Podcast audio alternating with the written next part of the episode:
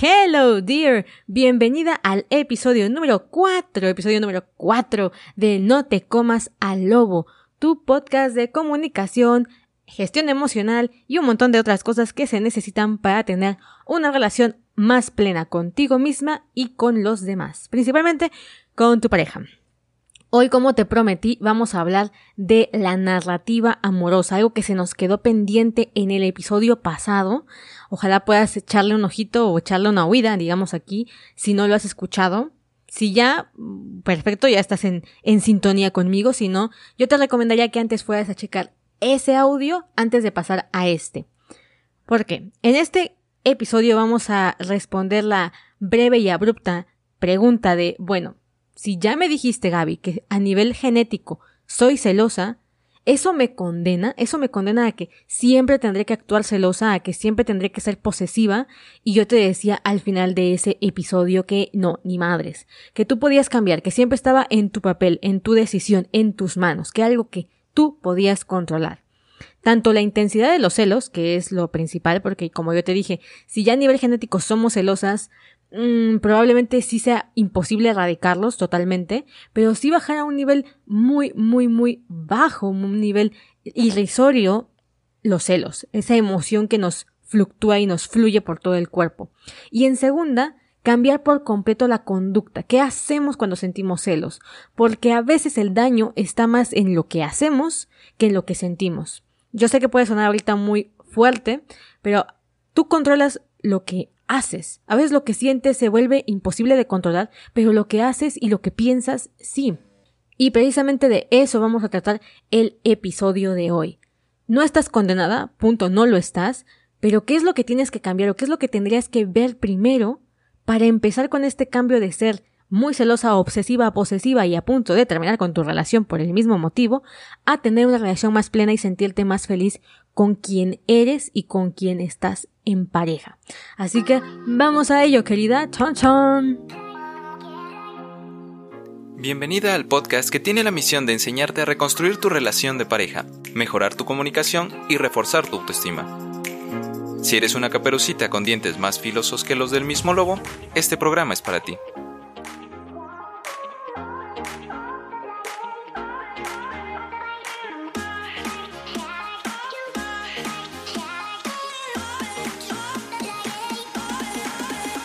En el episodio pasado te hablaba de un libro que fue como un boom en su momento para mí de Luan Brisandín, El cerebro femenino y el cerebro masculino, y es lo que hablábamos de la biología a nivel instintivo, que somos como somos, etc.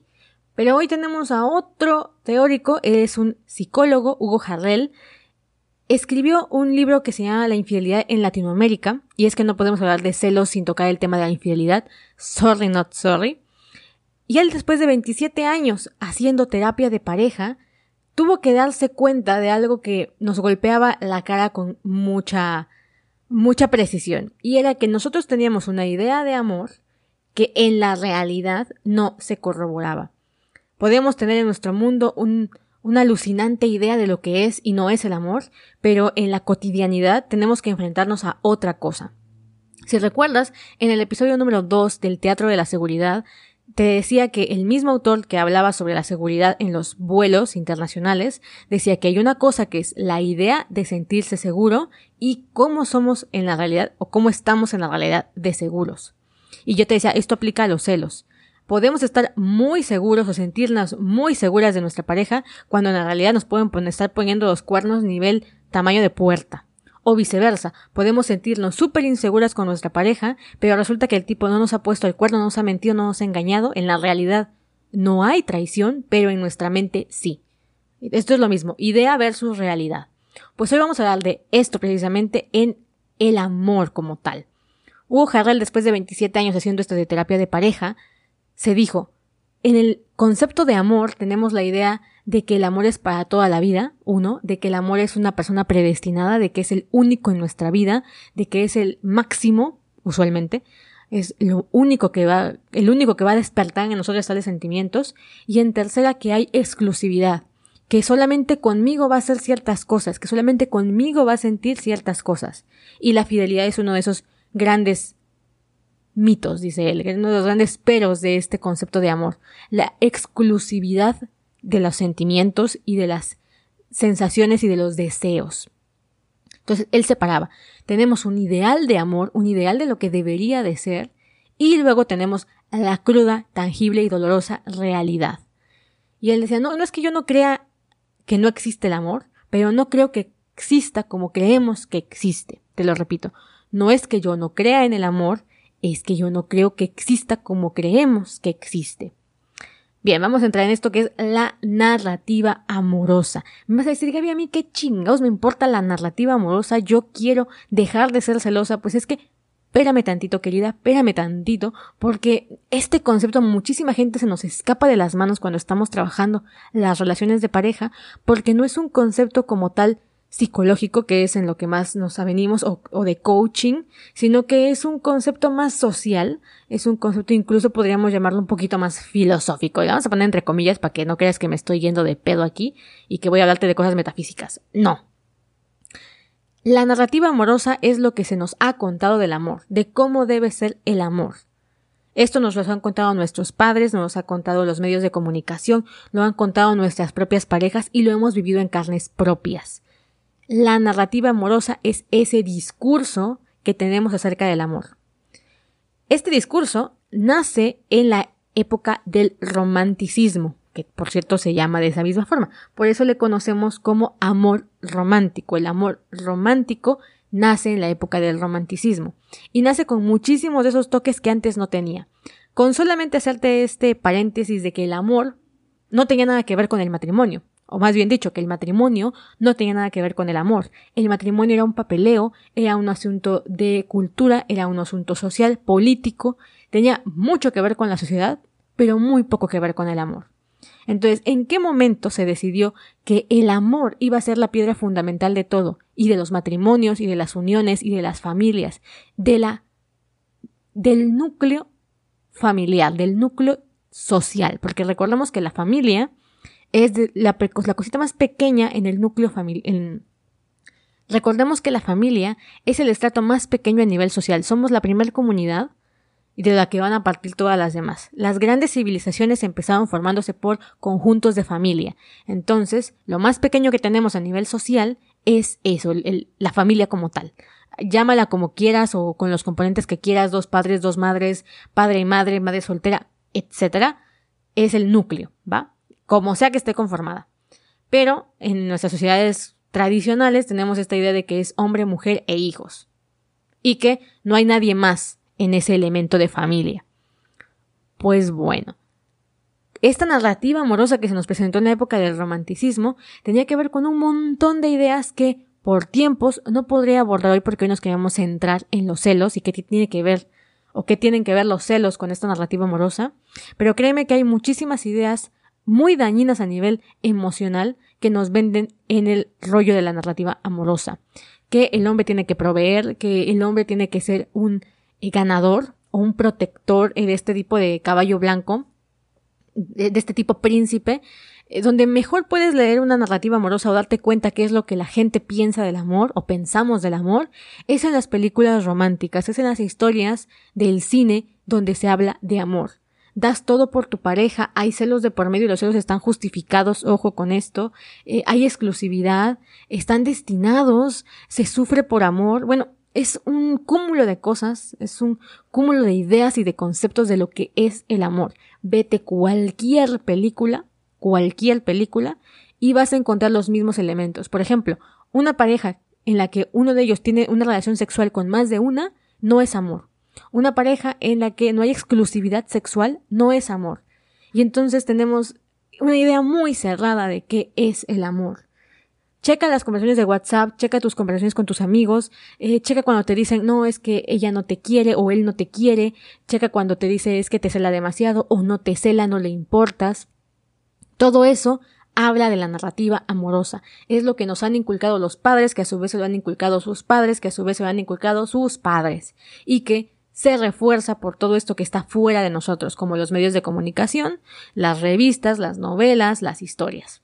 Y aquí entramos en los celos. El tema de los celos es corrosivo porque se cree que los celos son el pilar de las relaciones para darse cuenta que se está enamorado. Yo no sé cuántos mangas he leído, por si no sabes, soy muy de leer mangas, eh, ve anime, pero piensa en tus películas o en tus series favoritas y dime si no hay un momento en el que dos amigos están juntos, pero uno de ellos no se da cuenta que está enamorado, hasta que lo ve con otra o con otro.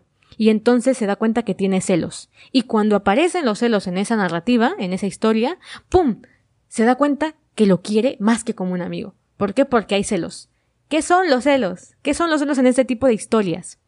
Son deseos de monopolización. Punto. Se escucha horrible, yo lo sé, pero es el deseo de que esa persona me pertenezca y que solamente me pertenezca a mí. A ninguna novia le va a gustar compartir al novio. O eso creemos, eso es lo que nos ha dicho la narrativa. Nadie sería feliz siendo la otra o que tu novio tenga otra porque queremos exclusividad. Pero no solamente es exclusividad, es que en esta idea del amor romántico es objeto. Vemos al otro como objeto de nuestro deseo. Se convierte en producto. Yo lo veo a él no como individuo, no como ser, no como persona, con sus grandes defectos, con sus grandes desventajas, con sus grandes habilidades. No, lo veo como el objeto de mi deseo. Lo elevo a un nivel en el que él es algo un poquito más cerca a producto, a, a bien que a persona. Y una vez que lo tengo, una vez que, que hacemos este contrato de noviazgo formal, él pasa a, entre comillas, ser de mi propiedad. Esta es una idea que suena muy grotesca, muy fea, yo lo sé, pero la pasé por ahí y veo que muchísimas parejas pasan por ahí y no aceptarla es uno de los puntos más negativos que vamos a tener en la vida, porque no aceptarla implica no ver una realidad. Yo lo convierto en el objeto de mi deseo y por tanto me pertenece y por tanto no quiero que nadie más me lo toque, que nadie más se acerque, que nadie más ponga en peligro que ese objeto que ahora es mío deje de serlo. ¿Ok? Esa es, esa es la idea más tóxica que existe en cuanto a los celos. Me pertenece. Y ojo, porque él hace lo mismo contigo y aquí no suena tan bonito. ¿No? Claro, cuando él es tu objeto y te pertenece suena muy chido, pero cuando tú te vuelves el objeto, y tú eres la mujer de él y tú eres su novia y porque eres su novia no puedes hacer ciertas cosas porque eres su novia, es porque le perteneces. Pero tú haces lo mismo, nada más que tienes otros mecanismos para demostrarlo, pero haces lo mismo. Que no lo toquen, que no se acerque esa tipa, quién es esa amiga, por qué se mensaje con ella, etc, etc. Porque hay contacto con otras personas si tú me perteneces. Si no cambiamos esta idea radical que existe en el, en el estrato social. Ojo, esta idea del amor em, de objeto, el amor de me perteneces, te pertenezco, del amor posesivo, del entre más me importas, más te celo, o entre más te celo, más me importas. Si no cambiamos esa idea de fondo, créeme que todo lo que hagamos por encima no va a atender al, al verdadero problema, ¿va? No lo va a atender. Simplemente vamos a estar como parcheando. Hay muchas otras parejas que han conseguido un nivel interesantísimo de tipos de relaciones diferentes. Se llaman otros modelos relacionales, pero nos tendríamos que meter en modelos no monogámicos, es decir, en modelos de poliamor o en modelos de polirrelación. Y yo sé que ahorita en este momento vas a decir, Gaby, Gaby, Gaby, detente, a mí no me interesa tener más de una pareja, yo soy monógama o quiero ser monógama y quiero que mi pareja lo sea, que haya exclusividad y que haya fidelidad sexual o romántica o emocional. Entonces, Solamente lo que te quiero decir con estos ejemplos de los poliamorosos es que han superado esta barrera de las ideas que tenemos preconcebidas del amor. No digo que tú tienes que hacerlo para sentirte superior ni nada de eso, no, ni al caso. Simplemente quiero decirte que hay otras formas en las que se puede amar y en las que se pueden tener relaciones. Y que nosotros estemos aquí atascados con los celos es porque tenemos también que cambiar un poquito el paradigma. Si nosotros empezamos a ver a nuestra pareja como una persona individual, con sus propios afines, con sus propios amigos, con su propia vida, y no como nuestra pertenencia, no nuestro objeto de deseo, vamos a ser más libres y vamos a dejar que nuestras parejas sean más libres. Y principalmente no vamos a tener el cargo de conciencia que es estar pensando que esa persona nos puede dejar o nos puede traicionar o nos puede abandonar.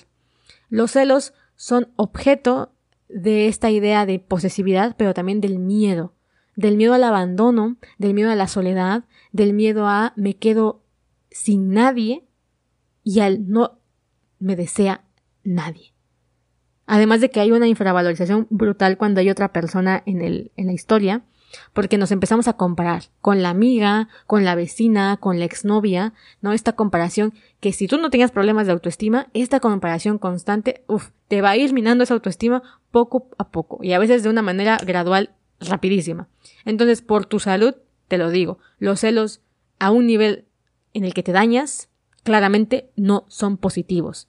Como sé que la narrativa amorosa como tal es muy difícil de cambiar porque está tan metida, pero tan metida a nivel psicológico en nuestras mentecitas y a nivel social con nuestros padres, que tenemos esta idea de que si nos quedamos juntos vivimos solos o nos tenemos que casar o tenemos que tener hijos, todas estas ideas que están tan al fondo y que a veces no nos gusta hablar de ellas porque no nos gusta sentirnos manipuladas entre comillas por el sistema social, y que yo sé que es feo decirlo y feo sentirse parte de, del rebaño, pero es que hay que aceptarlo, ¿vale? Todos en algún momento somos parte del rebaño porque así es como nos ha adoctrinado la sociedad. Y en el amor no es una no es una variable que no entre en este en esta ecuación, ¿vale? El amor es otro de esos conceptos enormes y grandes que nos han eh, hecho creer de cierta manera muy específica. Por ejemplo, la idea del matrimonio Hoy hay parejas, cada vez más parejas que buscan alternativas, que no quieren casarse, que no quieren vivir juntos, o que no quieren tener hijos, o etcétera, etcétera, etcétera. ¿Por qué? Porque estamos explorando las posibilidades que nos da el amor. Y dejarlo en este cuadrito tan chiquito de me pertenece, te pertenezco y tenemos reglas muy estrictas y tenemos miedo constantemente a que nos abandonemos mutuamente, a que me engañes, a que me dejes, a que me rechaces. El rechazo es una de las cosas que más nos duele a los seres humanos, seas femenino, masculino, lo que sea, duele un montón. Y entonces todos estos miedos se transforman en esta necesidad de controlar a nuestra pareja y de controlar lo que pasa en la relación. Lo que no queremos es que nos dejen, lo que no queremos es que nos abandonen pero tampoco queremos compartir, también somos egoístas en esa parte. Eh, uno de mis primos me decía es que para mí los celos son puro y total egoísmo. Y yo, claro, tienes toda la razón, pero el ser humano puede dejar de ser egoísta, puede dejar de ser completamente egoísta.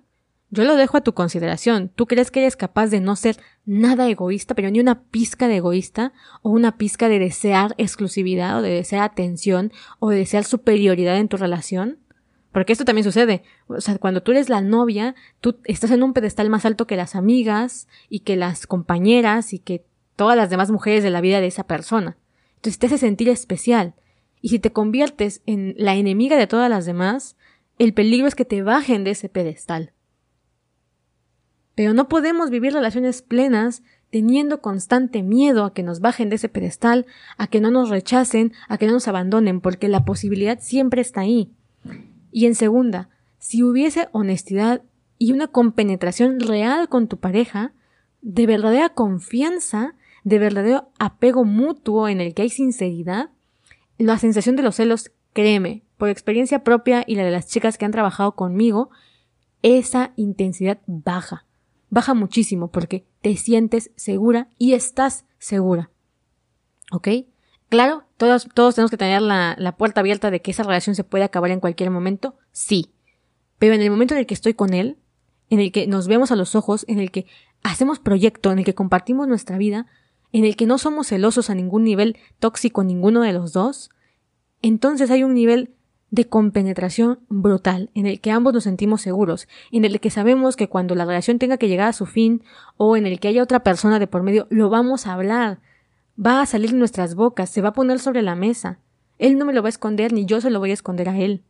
Pero para que llegues a eso, para que llegues a ese nivel de confianza en la pareja, vas a atravesar un proceso largo, ya te lo digo, yo vas a atravesar un proceso largo que puede ser doloroso porque te vas a tener que desapartar de un montón de creencias como esta, la de la narrativa amorosa típica, la narrativa amorosa romántica que venimos arrastrando desde siglos pasados, desde el siglo XVI y XVII, y que no nos ha dejado y por el contrario se ha ido exponenciando.